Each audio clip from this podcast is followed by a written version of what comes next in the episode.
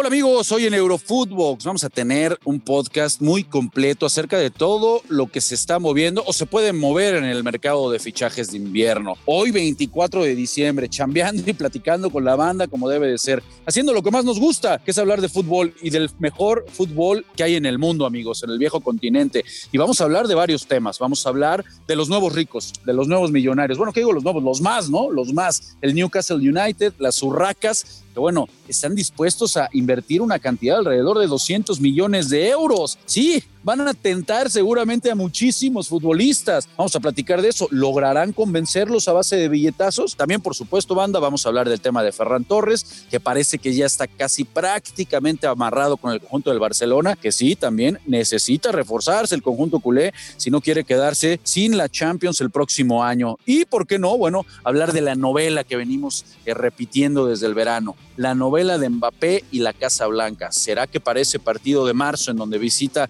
el conjunto parisino al Real Madrid ya tendremos alguna luz, ya tendremos un arreglo prácticamente o tendremos esta novela finiquitada? Esto es Eurofootbox, un podcast exclusivo de Footbox. Hola amigos, ¿cómo estamos? Qué placer saludarlos, volvernos a encontrar en un 24 de diciembre, en un día muy especial, felicidades, por supuesto, felicidades a toda la banda, desearles lo mejor a todos ustedes que hacen posible este podcast, que tengan una feliz Navidad, mucha salud, que estén con todos sus seres queridos y por supuesto, pues que nos sigan escuchando, que sigan participando de este su podcast favorito, Eurofootbox, acerca de todo lo que sucede en el viejo continente. Amigos, muchas gracias por hacernos parte de ustedes. Feliz, feliz Navidad, felices fiestas. Y bueno, hoy 24, pues con el tema de el mercado de fichajes invernal, porque pues a pesar de que la pelota sigue rodando en algunas eh, ligas de del mundo, bueno, pues ya se empiezan a sonar, por supuesto, el tema de los rumores, este fútbol de estufa que sucede en el invierno, no por supuesto tan movido, no como lo que vemos en el verano, pero sin duda alguna, amigos, y no sé si compartan, por favor, háganos saber su opinión, creo que sí hay ciertos equipos que deberán reforzarse, ¿no? Y podemos ir arrancando uno por uno. Primero, los nuevos millonarios, el equipo del Newcastle United, las Urracas, que bueno, pues ahorita están en posiciones de descenso, amigos, entonces, eh, si no quieren nuevamente regresar a la Championship como el mismo Eddie Howe después de esa derrota frente al conjunto de Guardiola de cero goles por cuatro, eh, pues tendrán que reforzarse, tendrán que reforzarse. Se habla ya de que pues eh, van a desembolsar una cantidad de cerca de los 200 millones de euros para poder de esta manera pues reforzar bien al equipo y evitar que pudiera, pues insistimos, recalar a, la, a la zona de ascenso a este torneo llamado la Championship. Y pues si este equipo de las Urracas, si finalmente no quiere regresar a la Championship, bueno, pues tendrá que venir esa inversión. Ya, ya lo decíamos, cerca de 200 millones de euros lo que, lo que van a invertir. Hoy en día ocupan la posición número 19 en la Premier. Solamente tienen un trufo frente al equipo del Burnley. Es el equipo que más goles ha recibido con 41 anotaciones. Entonces sí, sí es, sí es importantísimo que venga la inversión. Por supuesto que queda claro que el dinero está. Vamos a ver el tema del convencimiento, ¿no? Para poder convencer a ciertos eh, futbolistas que tienen en el radar. Uno de ellos es Susman Dembélé, que ya vamos a llegar también porque por supuesto sabemos que hay una lucha importante para tratar de convencerlo por parte del conjunto del Barcelona, pero bueno, ya está poniendo los billetes ahí el Newcastle. Otro que también se habla que están poniendo los billetes es la Juventus para poderse llevar al francés. Bueno, vamos a ver finalmente quién termina ganando esa batalla. Pero en cuanto a las urracas, y antes de darle vuelta y, abandonar este equipo, amigos, hay que decirlo, ¿eh? Ahí está el Ranger, Santi Muñoz, este jovencito mexicano delantero de grandes condiciones. Entonces, pues sí, sí sería muy importante, me parece, que pudieran reforzarlo, que el equipo pudiera permanecer en la máxima competencia de la Premier. Y por qué no, por qué no pensar que en algún momento pudiéramos ver a Santi Muñoz, eh, como en aquella película, no sé si la, recordarán con Kuno Becker, ¿no?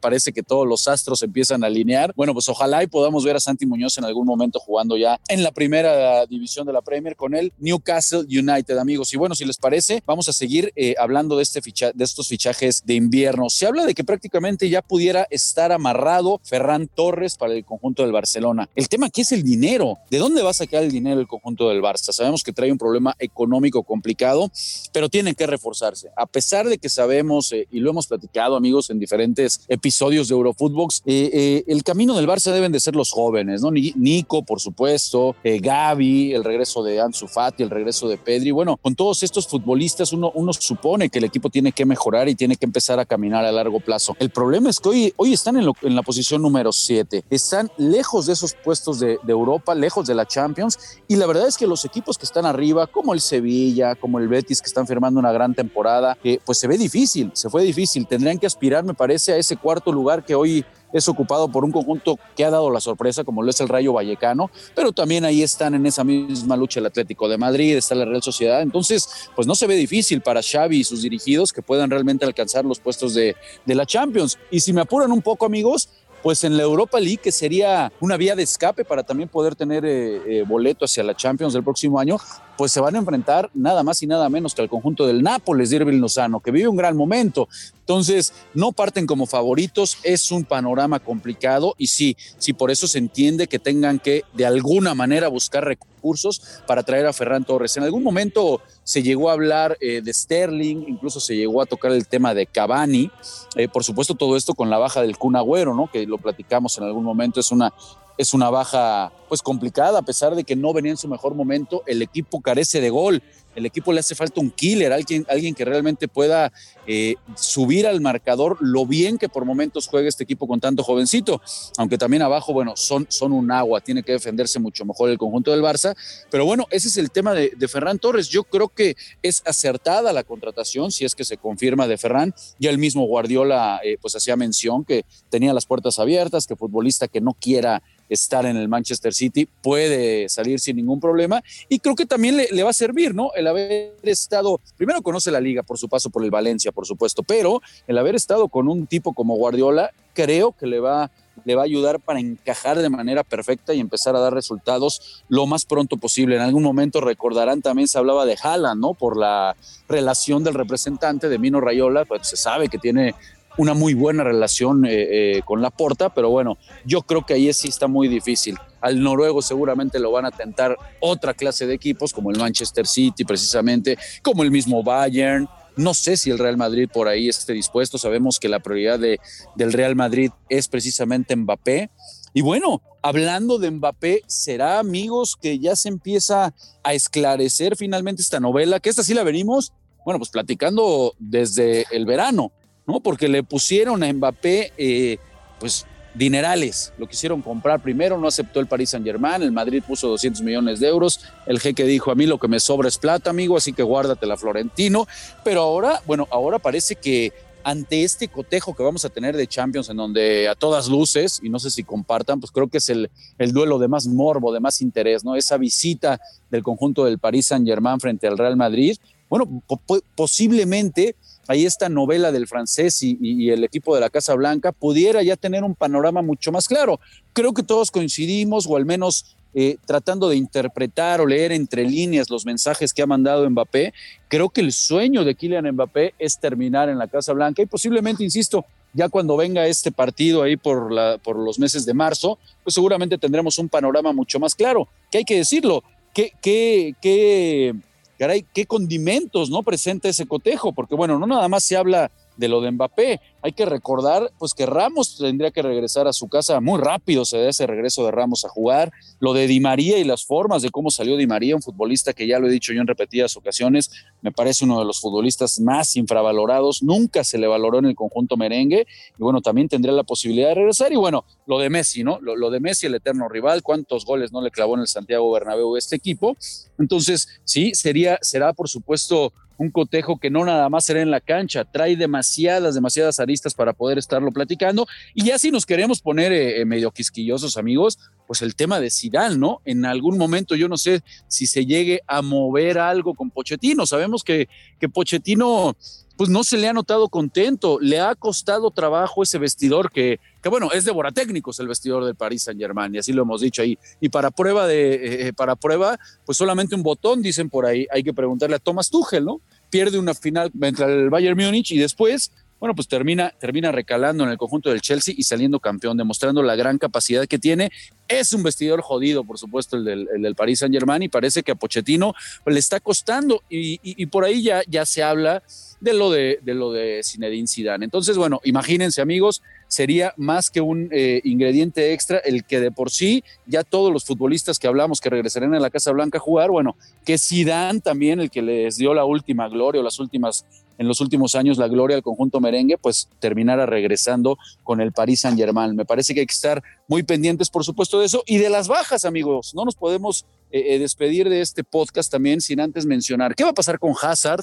Eh, está claro que ya no lo quiere, ha tenido muchas lesiones, no ha dado realmente pues el ancho como uno esperaba a la, salida de Cristiano Ronaldo. Todo el mundo podía pensar que el belga iba a tomar la estafeta de, de este equipo, de esa casaca número 7, y la verdad es que le ha pesado entre las lesiones, inconsistencias, bajas de juego, eh, pues no, no ha podido brillar, no ha podido mostrar la gran calidad y la gran capacidad que tiene Eden Hazard. Me parece que incluso por el bien de su carrera, pues él tendría que buscar ya otra salida. No sé qué compartan en ese sentido, amigos. Yo creo que tiene grandísima capacidad, pero el tema es extracancha, lo de, lo de Eden Hazard.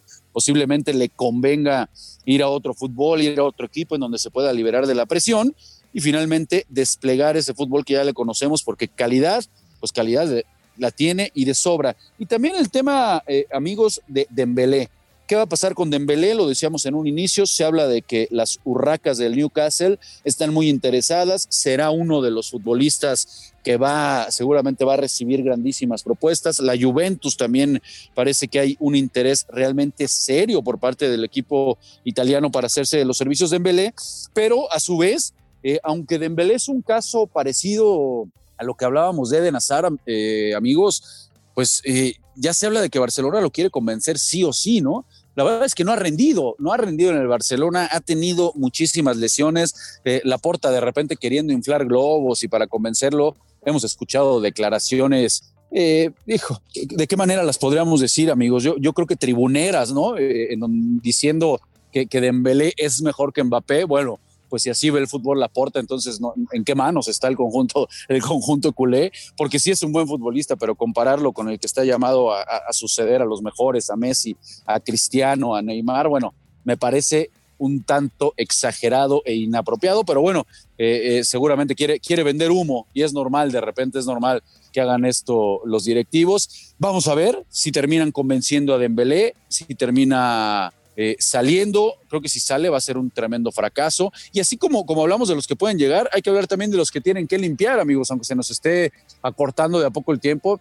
Me parece que un eh, Cutiño ya no puede tener eh, cabida en el conjunto del Barcelona, tiene que ser una moneda de cambio para poder eh, hacerse de algunos otros futbolistas. El mismo caso de Luke de Jong, que uno de repente no entiende cómo llegó este futbolista, que era incluso hasta pretendido por el América y terminara llegando al equipo del Barcelona. Habría que analizar también si en el fondo se tiene que seguir contando con una figura como lo es Piqué porque bueno, Piqué me parece que ya está lejos de, ese Piqué que en algún momento brilló, necesita una renovación en la defensa central, no, no, no, no decir menos de Clement Lenglet, por supuesto un internacional francés, campeón del mundo, pero ya no ha cumplido en el conjunto del Barcelona, entonces creo que por ahí también necesita una renovación este equipo, no nada más en miras hacia adelante como lo que platicábamos con Ferran. Pues vamos a estar muy pendientes amigos de quién pudiera abandonar, cuál va a ser este mercado, seguramente todos estos movimientos, pues nos va, nos va a dar muchísimo para, ir platicando, amigos. Eh, una disculpa, banda. Saben que de repente en estas fechas, ¿no? Eh, hay un poco de ruido. Estamos aquí haciendo el podcast cerca del aeropuerto, ¿no? Tenemos que tomar el avión para ir con la familia. Entonces, ustedes disculparán si por ahí de repente se cruzó algún sonido medio extraño, banda, pero ya saben, no podíamos faltar, no podíamos dejar de hacer este podcast que tanto nos entretiene, que tanto nos divierte. Gracias a todos ustedes nuevamente antes de despedirnos, de verdad, muchas gracias, porque aparte, pues ya tenemos por ahí varios récords, ¿no? Con, con Eurofootbox, en donde la, gente pues se hace sentir, la gente nos prefiere, nos ve por encima de muchísimos espacios que tienen para, para escuchar fútbol. Entonces, pues agradecerle, banda, a todos ustedes que hacen esto posible. El nombre, por supuesto, de Walter Zafarian, de Milena Quimón, de Marion Reimers, de Fer Ceballos, pues agradecerles, agradecerles que nos hacen posible, gracias por su preferencia y como les decía en un inicio, un fuerte abrazo, felices fiestas, desearles lo mejor. Mucha salud, banda, mucha salud sobre todo, salud, salud y de lo demás, pues se recargan ustedes, mendigos. Les mando un fuerte abrazo, tengan felices fiestas y seguramente nos vamos a seguir escuchando y platicando y analizando todo lo mejor del fútbol europeo aquí, aquí en su casa, amigos, Eurofootbox. Fuerte abrazo y bendiciones, banda. Esto fue Eurofootbox, un podcast exclusivo de Footbox.